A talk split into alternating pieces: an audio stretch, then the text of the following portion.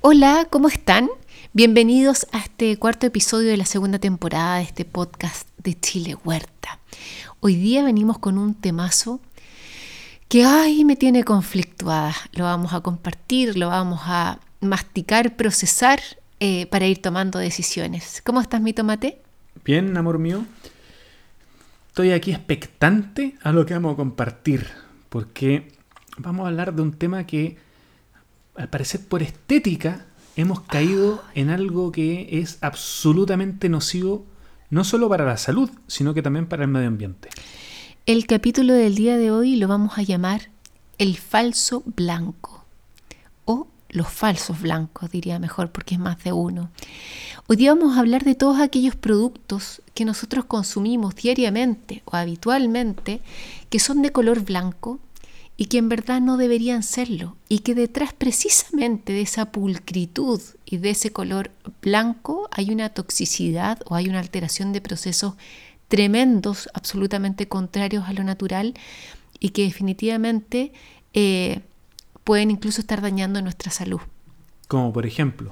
A ver, acá se hablan de los cinco venenos. Mira, mira qué, qué heavy. A ver, del primero que vamos a hablar es el de la sal. Eh, cuando nosotros llevamos cierto sal a la casita, sal de marcas de supermercado, eh, muchas veces te has dado cuenta que sentimos que están como medios polvosos. Bueno, generalmente esa sal, a diferencia de lo que vendría siendo una sal, por ejemplo, eh, una sal gruesa, una sal, de, mar. Por ejemplo, la sal de Cahuil, aquí que es una localidad cerquita de Pichilemo que, que en verdad de, esa es una sal natural. Natural y que incluso tiene un color así medio beige, digámoslo. Ah, está, la sal del Himalaya que es rosada, hay sal negra, etcétera, etcétera.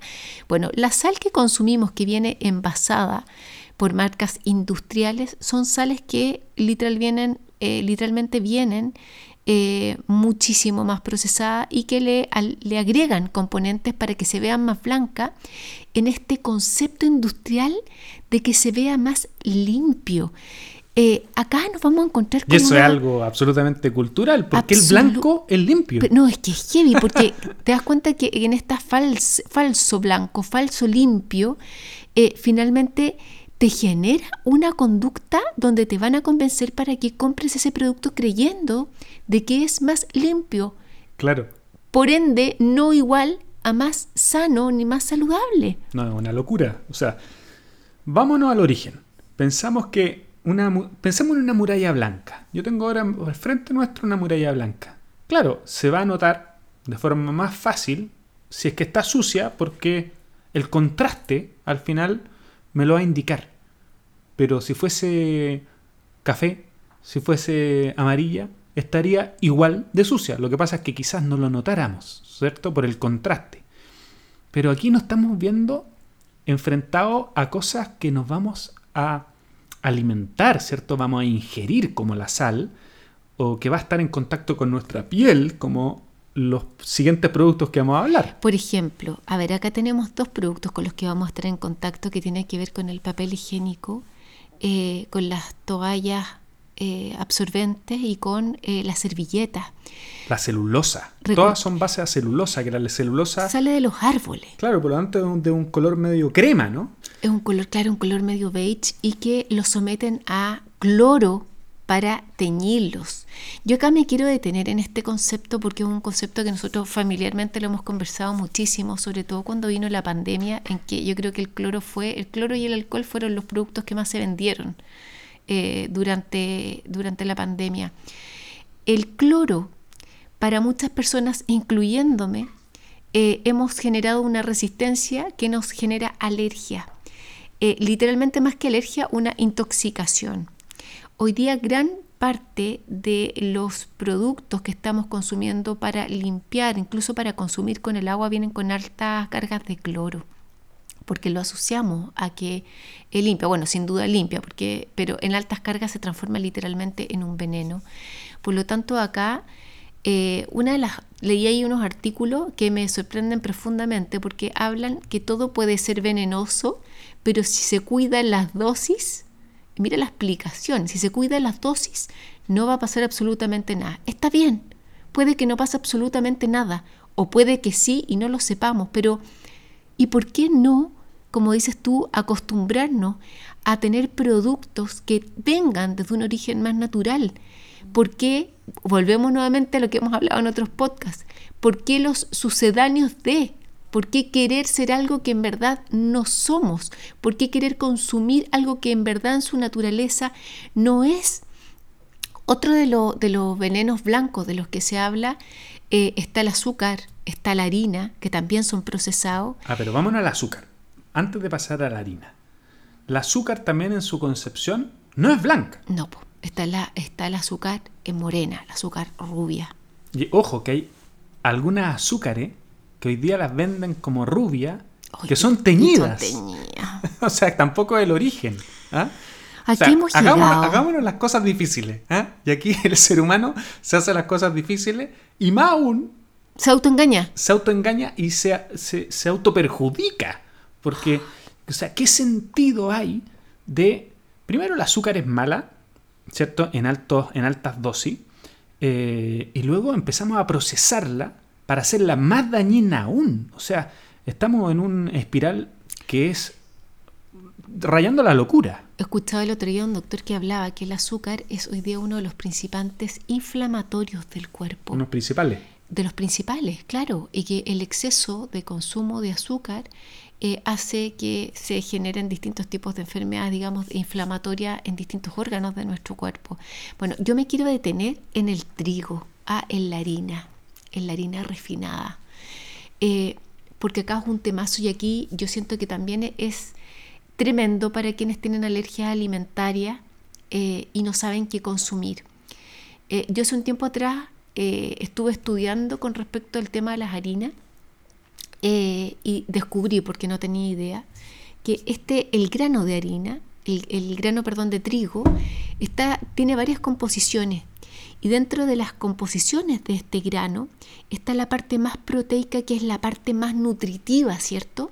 Bueno, pues la harina blanca que ustedes están consumiendo en la casa no viene nada de eso, porque justamente sacan esto para consumos de productos de mejor calidad y el molido de esto es lo que finalmente nos llega a nosotros. Y a nosotros nos ha pasado varias veces, por ejemplo, hace poquitito estuvimos eh, en Italia donde consumen y consumen muchísima pasta. Y hablábamos precisamente de las harinas. De la calidad de, la Y de la calidad de las harinas. Y claro, es bien distinto comerte un grano producido por ti, un grano que viene completo, ¿cierto? Sin ser modificado, eh, a un grano que ha sido no solamente eh, desechado, molido y mejorado, entre comillas, con este falso blanco, para que tú sientas que es un buen producto. Cuando volvemos a lo mismo, la harina es un producto de alto consumo porque es donde se fabrica uno de los, de los alimentos de la canasta, por lo menos en Chile, eh, primordial, que es el pan. Claro. ¿De qué estamos hablando? Claro. Y, el azúcar y el pan yo creo que son dos, dos cosas que vienen en la canasta principal. Claro. Y, y, estamos hablando entonces que son productos absolutamente procesados y absolutamente dañinos. Eh, y tú estabas hablando recién del trigo, de cómo es manipulado, y el arroz que estábamos hablando eh, hace un rato es de la misma forma, ¿no? Es, es el, procesamiento para tener arroz blanco, eh, que es originalmente de color café, ¿cierto? El, arroz, integral. el arroz integral, ¿cierto? primero hay que eliminar el salvado, ¿cierto? Em, eh, se, hace un proceso de depuración, entre comillas, que es más o menos lo que estabas diciendo tú, sacarle las cosas que son nutritivas, igual que el trigo, para transformarlo en algo que se supone que es mucho más beneficioso cuando no lo es.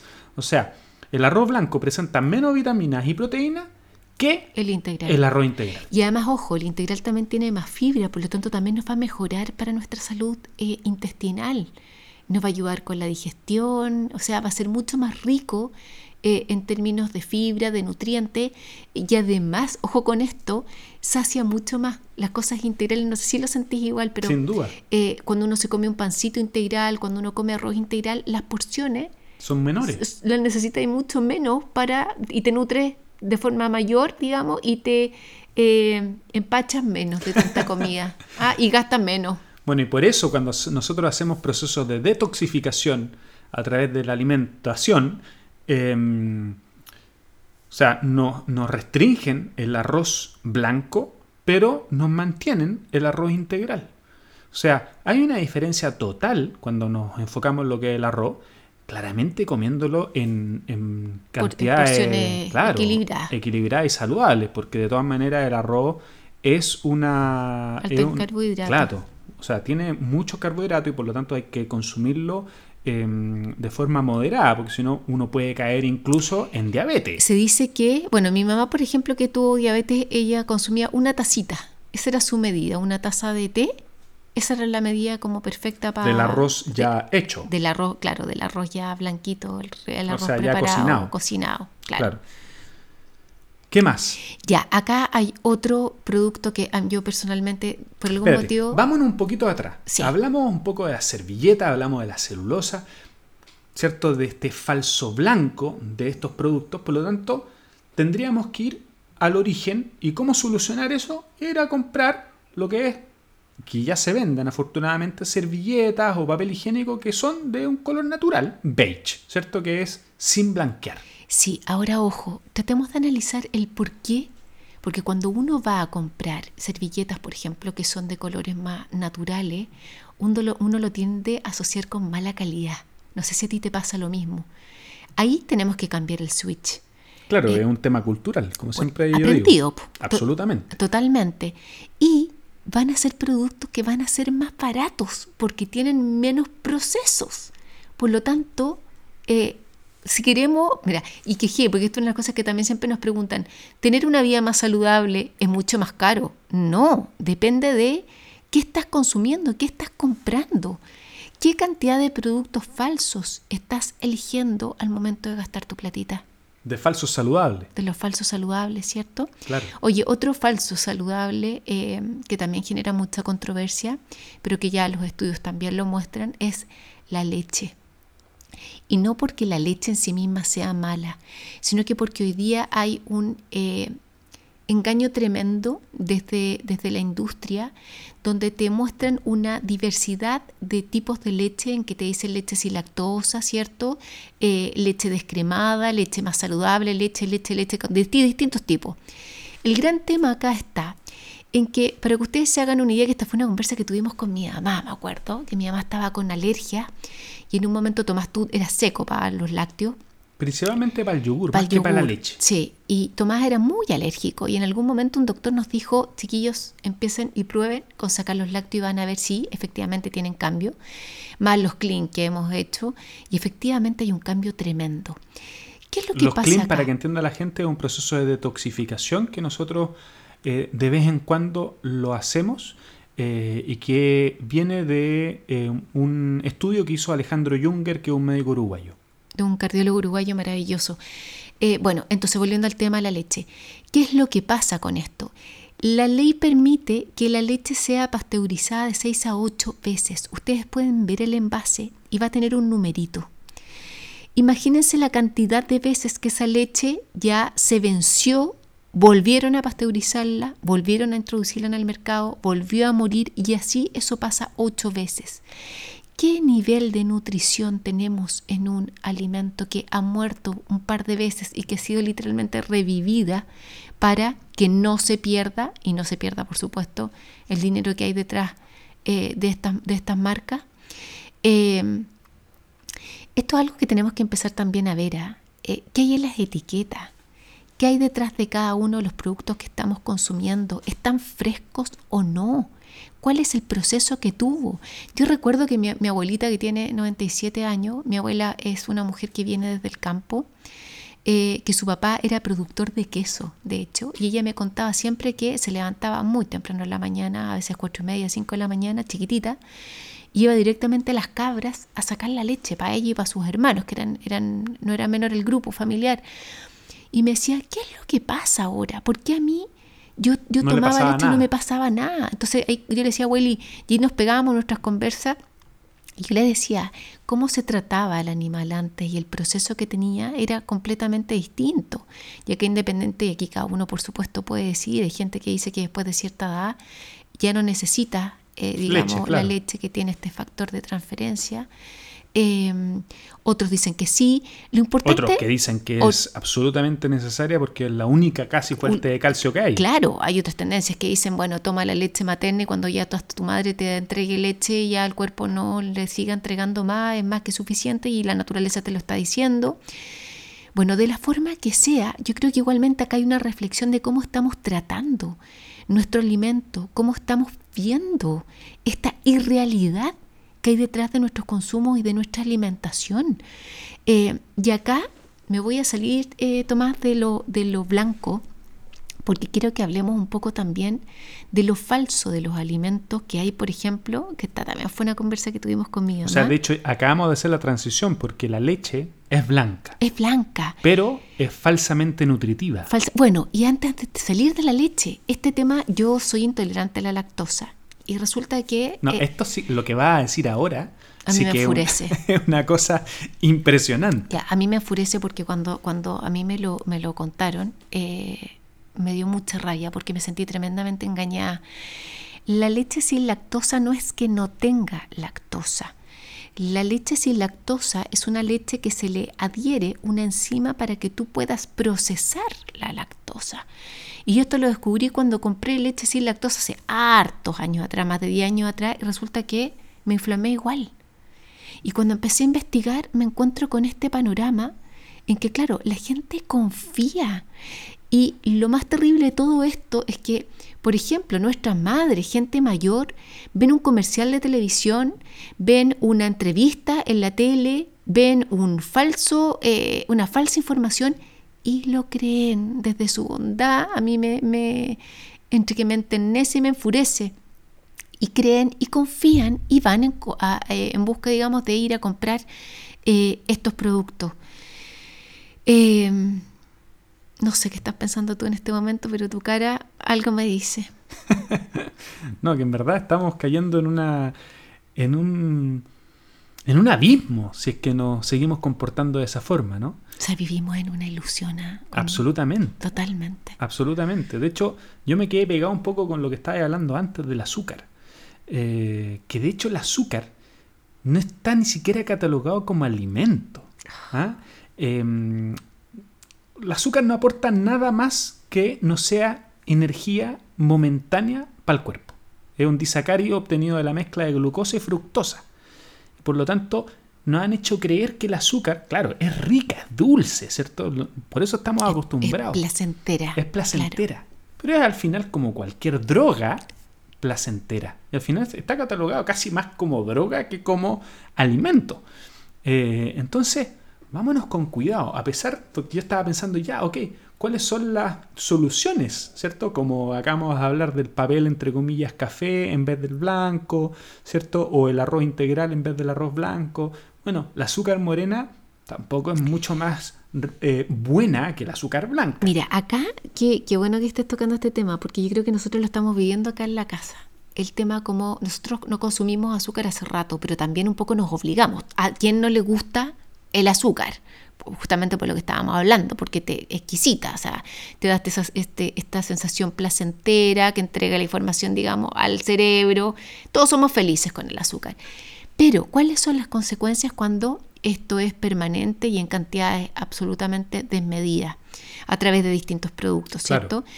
Eh, nosotros hemos tratado, yo por lo menos, eh, justamente de ir soltando el azúcar. Y además me he ido encontrando con un mundo súper lindo detrás de este soltar el azúcar. Porque, ¿cómo puedo endulzar yo eh, eh, las, las, cosas que estoy tomando, sobre todo los bebestibles, ¿cierto? De forma natural. Y yo me pregunto, ¿y por qué tengo que endulzarlos?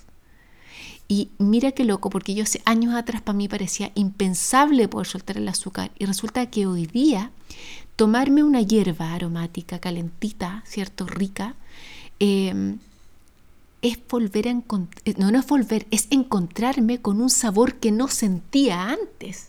¿Y qué es lo que pasa, por ejemplo, con los grandes tomadores de café? ¿Cierto? Mm -hmm. Que te dicen, ¿cómo le vaya a echar azúcar a un café? Es matar el grano, es matar toda la producción que hay el detrás. sabor del café.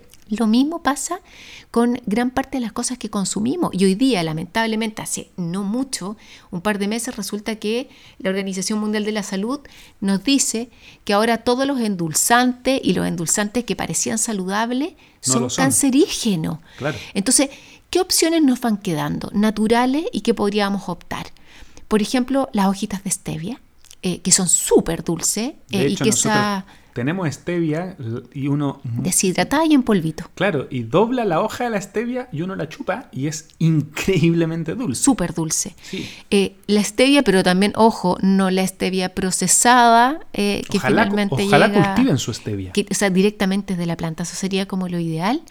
Eh, y de manera muy responsable la miel, que la miel es como medicina y que nosotros siempre cuando yo les dejo recetitas de, de tecitos en el Instagram, siempre les hablo que es importante que no pongan la miel cuando está el agua recién hervida, porque ahí también la, eh, vamos a intervenir las moléculas de la miel y la vamos a literalmente intoxicar. Claro, la miel en su composición no puede estar sobre temperaturas de 40 grados. Ideal con temperaturas bajo 40 grados y ahí mantiene la estructura molecular. Pero nuevamente, por favor, no nos vayamos al chancho sacando la miel, sino que siendo también responsable con los hermosos recursos naturales que tenemos y que si los sacamos o extraemos de forma ecológica, respetando todos los ciclos, todos los procesos, eh, el panorama va a ser distinto eh, y, y así va a alcanzar para todos, no vamos a romper los ecosistemas y vamos a estar más sanitos. Bueno, en este capítulo empezamos a romper nuevamente paradigmas, ¿cierto? Al final son paradigmas de, de cosas que creemos que son beneficiosas, pero a veces no lo son. Cosas que creemos que son dulces y que son ricas, pero en verdad es porque a, medida que pasaron los años nos fuimos acostumbrando a eso, tal como acabas de decir tú. De repente volvamos al vasito del agua, ¿cierto? Eh, que no tiene nada de dulce y es rico igual, beneficioso. Ojo que si le intencionas también en estos experimentos que hablábamos en el, en el podcast anterior, tú también podrías llegar a volver dulce con tu poder de gratitud y de amor. Al final está todo en la mente, ¿no? Sí, tenemos tantas capacidades que no hemos aprovechado. Eso, querido familia, hemos llegado nuevamente al término. Se nos hacen cortos estos podcasts, es que hay ¿cierto? tanto que hablar y hay, hay tanta, hay tanto que ver debajo de esta alfombra. Eso, ¿Ah? sigamos, sigamos descubriendo estas cosas que están por debajo. Empezamos a, empecemos a tomar conciencia en conjunto y empecemos a quebrar estos paradigmas para justamente darle una vuelta al futuro y ser cada vez más sostenibles y sustentables. Oye, y les dejamos también abiertos nuestros canales de Instagram para que nos escriban por interno si conocen más falsos blancos. Eso. Eh, ¿Qué experiencia han tenido ustedes que han descubierto? Entre todos podemos ir entregándonos información eh, y podemos ir compartiendo, ¿no es cierto?, información valiosa para ir cuidando nuestra salud. Eso, escríbanos por las redes sociales, en Instagram, en YouTube también. Nosotros tratamos de leer todo lo que nos llega y así los vamos integrando en esta comunidad donde todos somos parte de este podcast de Chile Huerta. Les dejamos un besito grande y nos vemos la próxima semana. Eso, que tengan linda semana familia, un abrazo.